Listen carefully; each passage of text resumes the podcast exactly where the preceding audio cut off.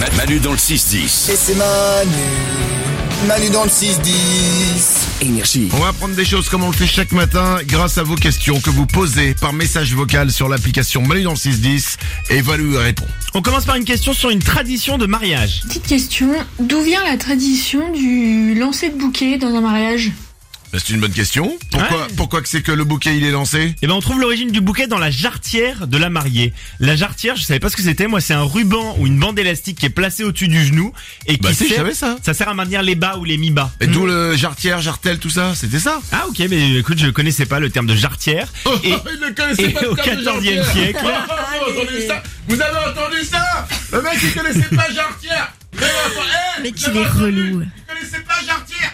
Quoi Il connaissait pas jarretière Non, il connaissait pas. Mais c'est pas possible. de Mais pas t'en as connaître. déjà vu, toi T'en as déjà vu de la- des jarretières en vrai Euh, bah oui, c'est un, c'est un truc autour de la cuisse, quoi. Ah, d'accord, moi j'ai jamais vu de femme porter ça. J'ai jamais eu cette chance, écoute. Euh, bah moi je fais tous les week-ends. euh, bah je suis parti, je suis parti d'un groupe WhatsApp euh, D'un qui s'appelle club. qui s'appelle les euh, les amoureux de la chartière. L'amicale de la jarretière. Euh, toujours est-il qu'au XIVe siècle, la jarretière était considérée comme synonyme de chance, puisqu'on était chanceux si on avait la chance de retirer la jarretière d'une femme. Et la tradition. Attends à mais la- qui a retiré la chartière Bah quand tu euh, quand Le t'as- mari. quand tu t'es marié exactement. Ah oui, oui, euh, mais c'est non, bizarre. mais justement pas le mari. La tradition à l'époque, c'était pour les invités, les convives de courir après la mariée pour lui retirer la jarretière. C'est quoi ça Et ça, ça se fait encore. Il y a des mariages, je crois, dans le nord de la France où tu mets des, tu glisses des billets dans la jarretière de la mariée. Moi, je sais, que- ouais, moi, j'ai déjà vu des mariages où ça se Hein Mais fait. genre, genre, elle soulève sa robe de mariée et les gens mettent des billets Il y a des dedans. glisses des billets, exactement. Il y a une tradition comme ça. Moi, j'ai déjà vu un mariage où ils faisaient ça. Oh Ouais, C'est ouais. bizarre, Je connais ça dans les clubs euh, aux États-Unis là, dans les films. Ils font ça. Bon, bref, à l'époque, ils Bah couraient. bon après- bref, non, c'est quand même l'info la plus Non, importante. c'était au 14e siècle. Il courait après Hein. la mariée pour lui arracher sa jarretière. Mais il y avait des situations qui dégénéraient où la mariée, Attends, mais du coup, pourquoi il lui a arraché la chartière Parce que c'est synonyme de chance la jarretière. Et du Ah. coup c'était pour avoir la chance. À l'origine c'était ça. Euh, donc ils ont arrêté cette tradition parce que la mariée, bon, elle en est marre de se faire courir après. et donc elle lançait sa jarretière à la sortie de l'église. D'accord. Donc, C'est quand même plus cool. Et on s'est dit que jeter un sous-vêtement, c'était pas forcément très classe. Tu vois, c'est comme si le marié jetait son slip quoi. Et du coup euh, on l'a transformé la jarretière en bouquet de fleurs. C'est quand même plus D'accord. sympa dans la symbolique. Et maintenant on jette un bouquet. C'était sympa le Moyen Âge. quand même. C'est quand même- c'est une autre, une autre type de déconne. ouais.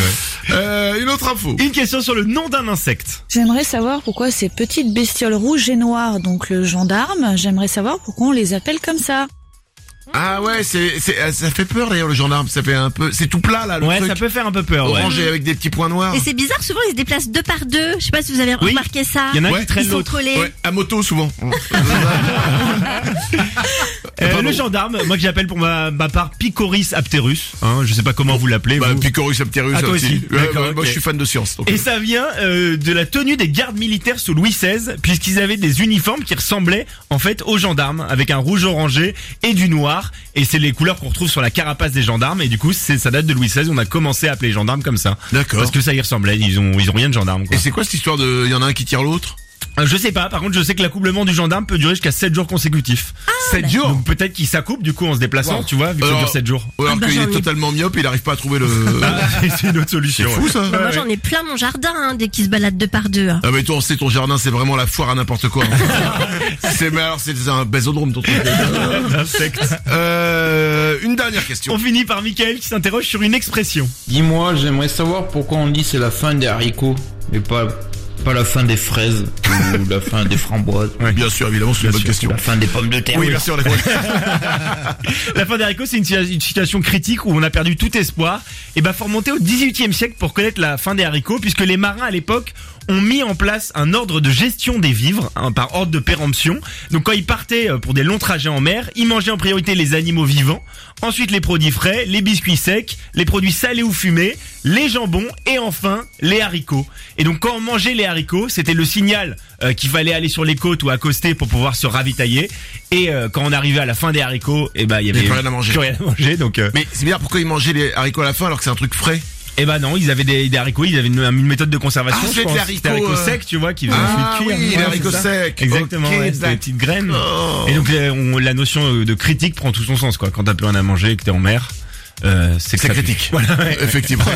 Euh, eh bien, merci pour toutes ces belles infos. Manu dans le 6-10 sur Énergie. C'est Manu sur